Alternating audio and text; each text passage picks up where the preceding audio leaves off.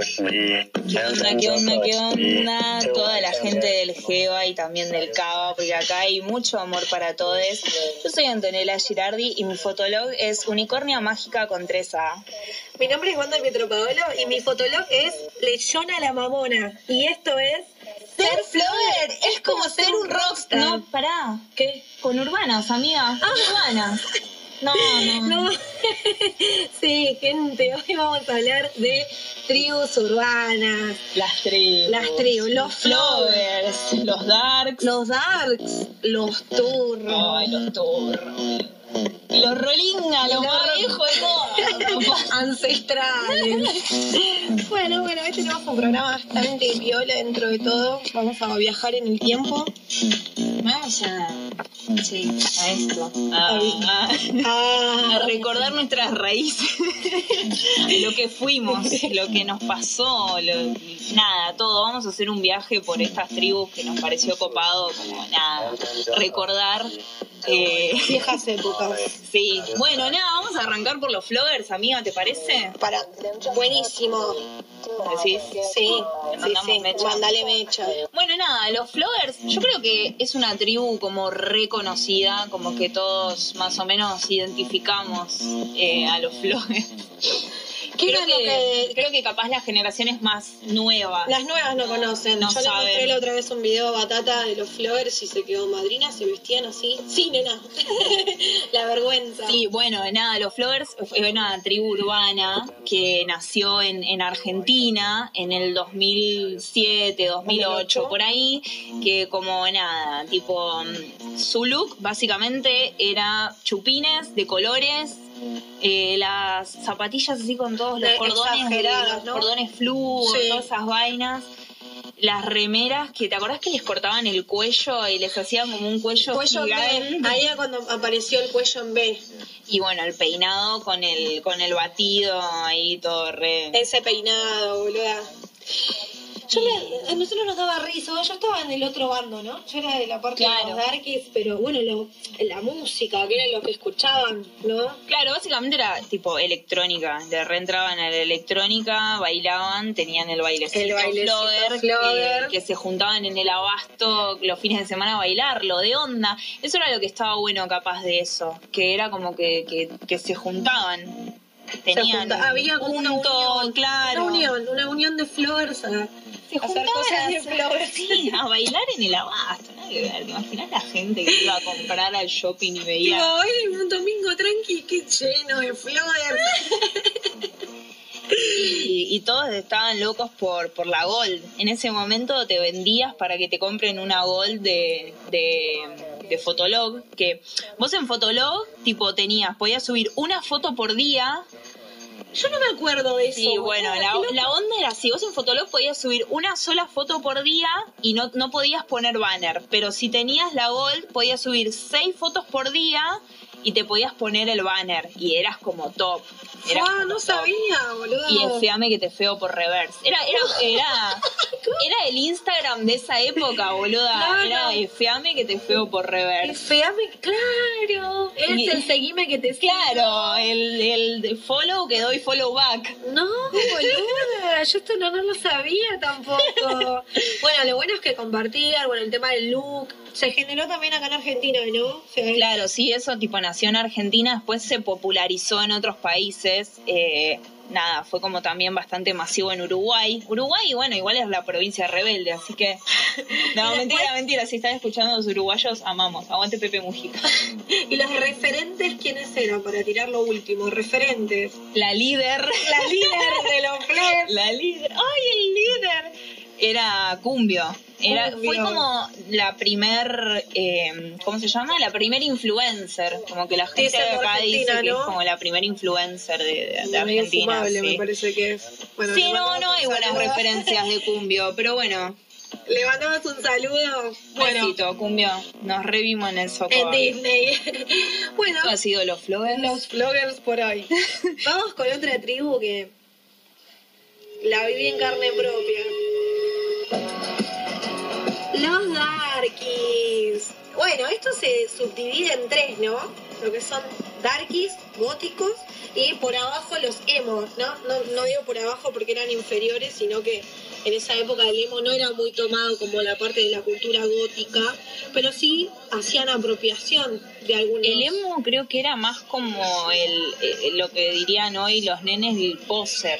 La- claro, Era el que, poser. el que agarraba cosas y corte quería llamar la atención, tipo, ah, mirá, Claro. mirá qué deprimido que estoy, mirá cómo me corto las venas, mirá Igual- la pulsión de muerte que manejo. Ojo, que todos hablamos de que quieren llamar la atención, todos los de las tribus urbanas, todos queríamos llamar la atención Sí, en esa obvio. época, o sea, es una premisa adolescente el llamado de atención. Bueno, dividido en los góticos, darkies y emo, como venía diciendo, el look que tienen, si bien es la vestimenta negra, antes se respetaba, pero era negro y negro, o sea, no te podías poner un rojo, no te podías poner un rosa, el emo sí variaba, el darky era todo Claro. negro, todo... Todo de negro, los tapados, los borcegos, las tachas. Claro, tachas era más para el metalero. Porque esta, esto tuvo un árbol genealógico, también está el industrial. Pero bueno, el look más o menos era así, a partir de negro, el, el gótico era más con volados, más, más de la época medieval. Hay un montón de. Si me pongo a hablar de esto, es como una rama de un árbol Sí, esto, genealógico. esto tiene tela para cortar. Claro, estela para cortar, claro. Y bueno, la música, eh, lo que es metal, new metal, lo que era el darky, el, el gótico era más gothic. Los darks dice que salen a partir de los mediados de los 80 con el tema de The Cure, lo que fue The Cure, puso la música dark en otra, en otra perspectiva, ¿no? Y ahí empezaron a salir esta subcultura de los góticos. Yo, yo me vestía de negro, o sea, demasiado. Las cadenas, collares con tachas. y Claro, bueno, eso sí, los collares de púas, que aparte en lo que fue como nuestra adolescencia, eh, que estaba mm, este pan triste, que todos decían Claro, el que Pan mató a. Sí, que nada, fue un chaboncito que mató a sus compañeros en el cole resacado. Pero bueno, igual- decían que era porque escuchaba a Marilyn Manson. Eh, no, los de la masacre de Columbine los habían escrachado porque le, le encontraron. Claro, pero con pan triste también, También, pasó no, acá. no sabía. Este, bueno, el tema de la música Manson, todo lo que es gótico, metal, Ramstein también. A veces el, el que escuchaba Ramstein era medio facho. Ay, escuchaba Pantera, peor. Bueno, Pantera Nazi. medio redneck. Pero bueno, eh, sí. Y bueno, nada, después lo que compartían en sí la ideología era lo de la tristeza, a veces se veía mucha depresión, mucho gozo, porque bueno, la vestimenta de negro era eh, representación a eso. Pero bueno, cerrando los darky, fue una linda época de mi vida, en la cual me decían, se te va a pasar, se te va a Y ahora somos una explosión de colores. Mal, sí. Y nos cabe esto. Nunca en mi vida me imaginé bailar este tema porque yo odiaba la cumbia, amiga. O sea, mátenme, ¿eh? Aparte, sí, eso, perdón, con los guachiturros de fondo vamos a volver un poco a lo anterior. Era mucho mm, lo que yo veía capaz de la gente que escuchaba, por ejemplo, tipo todo este tipo de música así como más, ay, qué re heavy metal. Era como, ay, escuchas cumbia, eso no es música. Ahí está. Toda la No, música no. es música. Es música. Todo, una- tiene su composición, todo tiene su, su, su complejidad. Hago un arrepentimiento en público. Una, una disculpa pública. Salió a dar pública. disculpa pública, Juan. al barrio, ¿no? Mi barrio era colombiana y yo salía vestida de negro. Pero igual fue una época nada más. Después se me pasó y escuchaba a Marilyn Manson fusionado con cumbia. Es que sí, es que yo creo que, que es eso. No puedes estar cerrado de, de- de- de música. Claro. Y los turros, estaban los turros también. Mi, mi hermano fue turro, ¿eh? Los turros, bueno, lo, lo de los guachiturros nace como más o menos por el 2011 eh, y nada, fue furor, gitazo, todo el mundo guachiturro Juli bailando, suelta las culisueltas, todo el mundo con las, las chombitas de la costa, Sí. todo el mundo con la visera, todo el mundo con las llantas. Yo tuve mi época llantas, ¿eh? Tuve mi época llantas, llanta. las altas llantas y me hacía, ¿te acordás que las turras se hacían tipo los peinados todo con, Con gomitas en el rodete. pelo? Yo me hacía eso, boluda. Dato de color, ibas a, a árabe con la, con la Jenny, ¿no? Con la, con. Tengo a la, a la Kitty, que es una de las Culisueltas. sueltas que vive a la vuelta de mi casa. Dato, dato re- Dato re- esto es re- Tiene una especie de academia de baile y nada, ella es la, la, la coreógrafa, tipo, fuimos a averiguar porque queríamos bailar árabe ahí, qué sé yo, con mi hermana, y ella nos dijo que sí, que ella era la coreógrafa de, de Pasión de Sábado y de las culisueltas, o sea, Abrió muchas puertas también a muchos pibes esto de los guachiturros. Hasta ahora están, hay competencias de, de baile. De baile turro. Se- Nosotras queremos sub- queremos participar. sí, queremos hacer un challenge. próximamente con Urbanas en, en baile turro, En así tirate que un paso. eh, votennos. Votennos.